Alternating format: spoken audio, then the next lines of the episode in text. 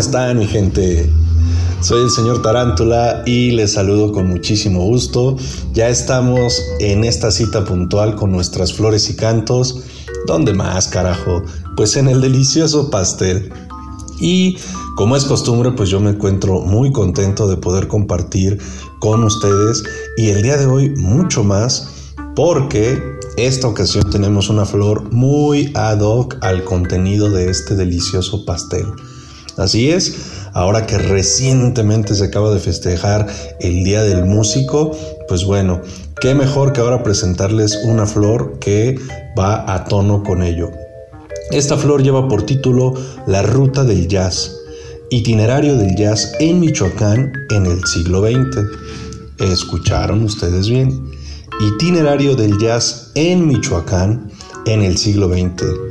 Esta maravillosa flor está elaborada por Héctor Peña y es importante señalar que esto que les presentamos ahora es el tomo 1 de esta pesquisa que Héctor Peña hizo para desentrañar estos orígenes del jazz y oh sorpresa que pues bueno, ahí tiene una hipótesis muy importante en el libro, pues bueno, identificó que hay muchas raíces o hay muchos vínculos con nuestro estado de Michoacán y sobre todo, pues con esta maravillosa ciudad del Gaspacho, con Morelia. Así que, pues de eso va el día de hoy. Yeah.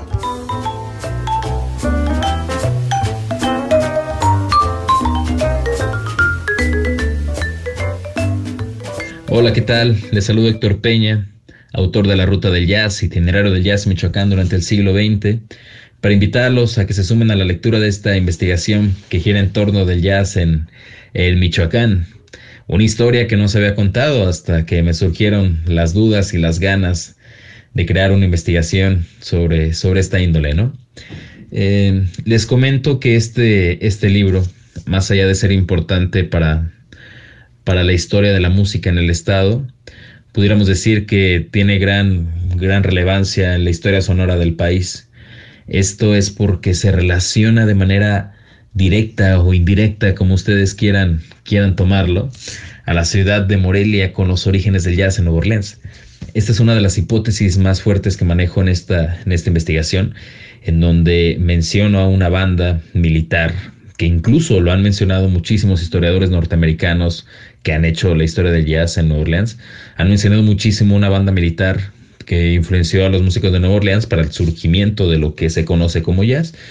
Pero no se había mencionado que esa banda sale de la ciudad de Morelia, se conforma en la ciudad de Morelia, eh, está compuesta por, por músicos morelianos y fue esta banda la que fue a tocar eh, en el año de 1884 a Nueva Orleans. Bien, en este libro van a encontrar fotos inéditas de esa, de esa banda, van a encontrar fotografías del, del, director, cosas que no se habían mencionado en los libros existentes del jazz nacional, pero que bueno, en este libro se rescatan, se rescatan esos personajes y bueno, es una hipótesis maravillosa, espero que, que, les interese y, y, les den ganas de, de, saber de quién se trata o, o cómo se veían esos músicos, ¿no? Otra de las cosas que me gustaría resaltar y va ligado justamente con el título del libro, La Ruta del Jazz, eh, es esta, estos personajes que, que, trajeron el jazz a la ciudad de Morelia, por ejemplo. De conocer estos personajes que, que empezaron a formar este movimiento jazzístico, como le llamo yo, en el estado.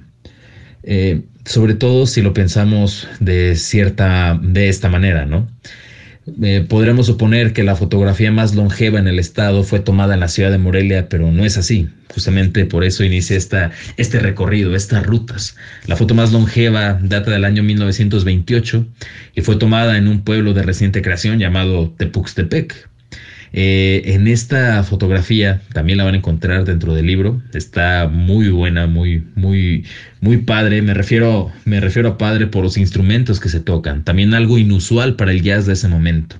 Hay un personaje muy importante llamado Guillermo Gil, quien junto a, a, una persona que ya radicaba aquí en la ciudad de Morelia, llamado Salvador Próspero, que es un ícono para la cultura michoacana, ¿eh? el maestro Salvador Próspero, Guillermo Gil, yo lo menciono ahí en el libro, incluso, incluso eh, fueron la gota que derramó el jazz en el estado. eh, sobre todo aquí en la capital. En el estado fueron muy reconocidos, sobre todo en la orquesta del maestro Salvador Próspero y también a nivel nacional. Por ahí lo, recuerdan eh, algunos músicos, bueno, un músico en particular, Tino Contreras, recordaba mucho a esta, a esta orquesta de baile de Salvador Próspero.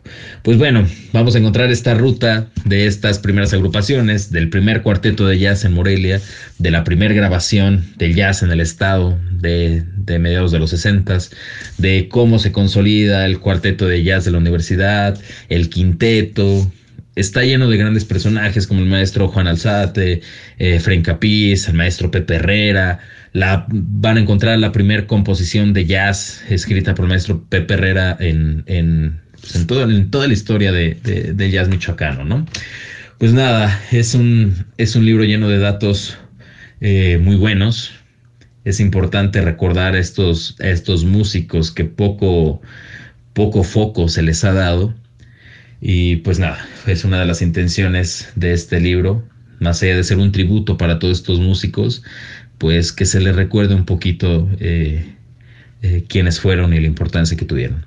Además de que tiene un prólogo muy, muy padre del maestro Gaspar Aguilera, en donde en una especie de introducción, pues habla de lo más importante que, que tiene este libro.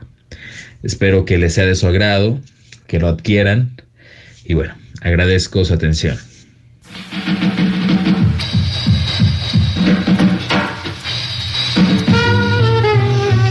Y aprovechando la solidaridad y la fraternidad, pues bueno, qué mejor que hacer una invitación para que el propio autor nos hable del contenido y así yo mejor permito que sea él, Héctor Peña, quien nos hable de este libro, La Ruta del Jazz. Yeah.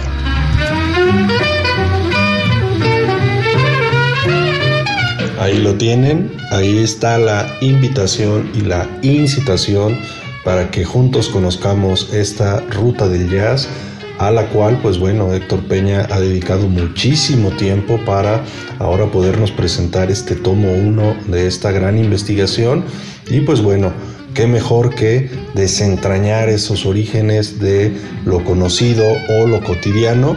Él mismo lo dijo, bueno, pues hay preguntas que me hice y para contestarlas tuve que investigar. Pues bien, él ya lo hizo y ahora nos presenta este producto de la investigación que, claro está, ya lo saben, lo tenemos disponible en la librería de Silla Vacía Editorial con envíos a toda la República. Así que, pues bueno, estas son las flores y cantos del día de hoy. Soy el señor Tarántula.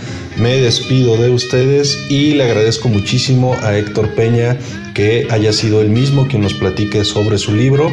Y claro está, a ustedes les agradezco también la atención de su escucha y al buen Roberto Castro le agradecemos que como siempre pues haya tuneado esta cápsula. Soy el señor Tarántula y les dejo esta rolita de Benny Goodman para ponernos bien tranquilos y tropicales al ritmo del jazz. ¡Yeah!